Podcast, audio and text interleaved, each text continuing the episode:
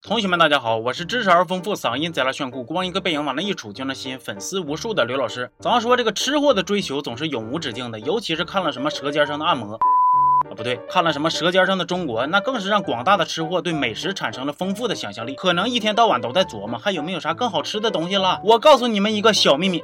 烹饪界其实也是有秘籍存在的。今天这个电影就是围绕着一本真好吃烧菜秘籍展开的。故事的主线是条鱼，啥鱼？小鱼，啥小鱼？卤小鱼。电影的名字叫做《绝世高手》。乍一听这名啊，估计你会觉得这玩意跟吃的也没啥关系啊。没事你往下看，看完之后你就会发现这个电影跟吃的好像还真没啥关系。电影一开始出了一个大反派，咱们管他叫老蔡。老蔡将前半辈子贡献给了唱歌，现在决定把后半辈子贡献给厨房。他挑战各路餐馆老板大厨，赢一个收一个，为的就是找到江湖中传说的那本失传已久的真好吃。烧菜秘籍，卢小鱼跟老蔡是一伙的，凭借着他的特殊技能，没有痛觉，大杀四方。然而啊，饭馆是打下一个又一个，但是秘籍还是没找着。要我说，这找的就不对，这么重要的秘籍，他怎么可能在普通的餐馆里呢？你难道不知道吗？学厨师新东方，八百个炉灶不锈钢，叮叮当当。老蔡不甘心，让卢小鱼继续找，然后误打误撞来到了一个隐藏于高楼大厦中间的小吃一条街——堕落街。其实像这种大隐隐于市的小吃街呀，哪个城市都能找出几个来，甚至每个高校边上都得有这样的一条街存在。比如黑大旁边的学府寺，人称腐败一条街，那被接那馆子一家比一家埋汰呀。完了，往往是啥呢？越埋汰的馆子越好吃。你说这上哪说理去？说回来哈，卢小鱼在堕落街终于找到了一位世外高人范大爷。这个范大爷呀，不光技艺精湛，还造型多变，既会魔术杂技，他还能言善辩。除了会织毛衣，还会炒菜做饭。然而，经过卢小鱼和范大爷简单的沟通，他发现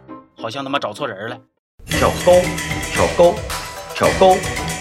这时候必须得请老蔡出马了。老蔡一声令下，卢小鱼受伤了，误打误撞认识了顾里啊，不是串台了，认识了金刚芭比。原来这个芭比是范大爷的孙女。卢小鱼萌生一计，接触芭比，进而找到范大爷的秘籍。卢小鱼对撩妹的技巧简直是轻车熟路啊！可以说这部电影里边，卢小鱼给广大的单身狗做出了一个良好的示范：想追女生别着忙，投其所好比啥都强，气质千万别太土，想方设法变得洋。就算我放弃我也很难跳入他的心房。我觉得我好像听懂了。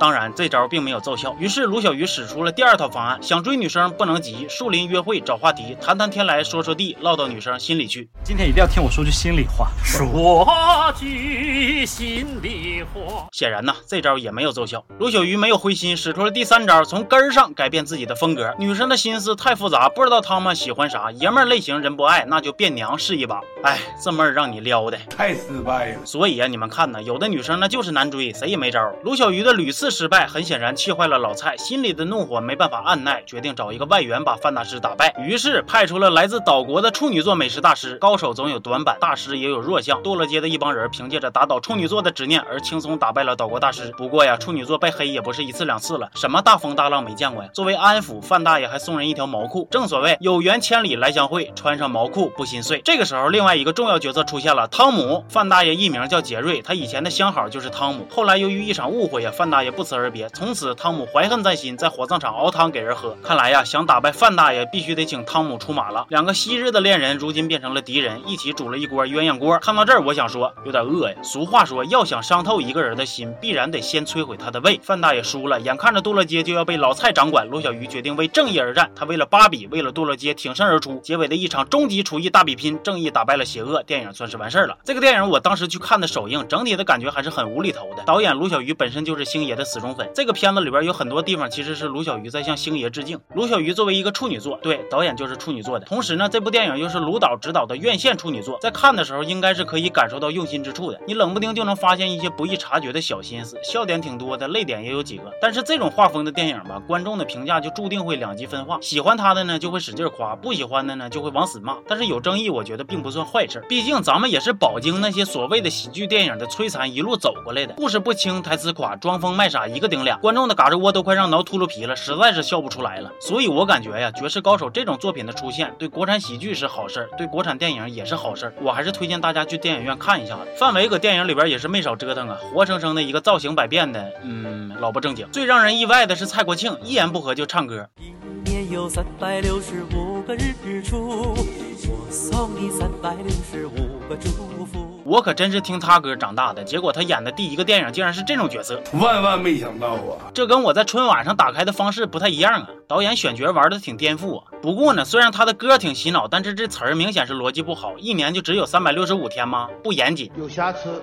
我本来吧还想给大伙念叨念叨我发现的电影里边一些梗，但是好像卢小鱼的粉丝更牛逼呀！电影上映第二天就有人把整理好的三十几个梗发朋友圈了，这就让我很措手不及了。我这连写词儿带录音带做视频的，肯定没他们快呀。可能还有一些同学还不熟知卢正雨导演，但其实，在电影《西游降魔篇》呐、《美人鱼》啊里边都有精彩的客串。最要强调的是啥呢？卢导啊，其实是一个被电影耽误的舞蹈家呀。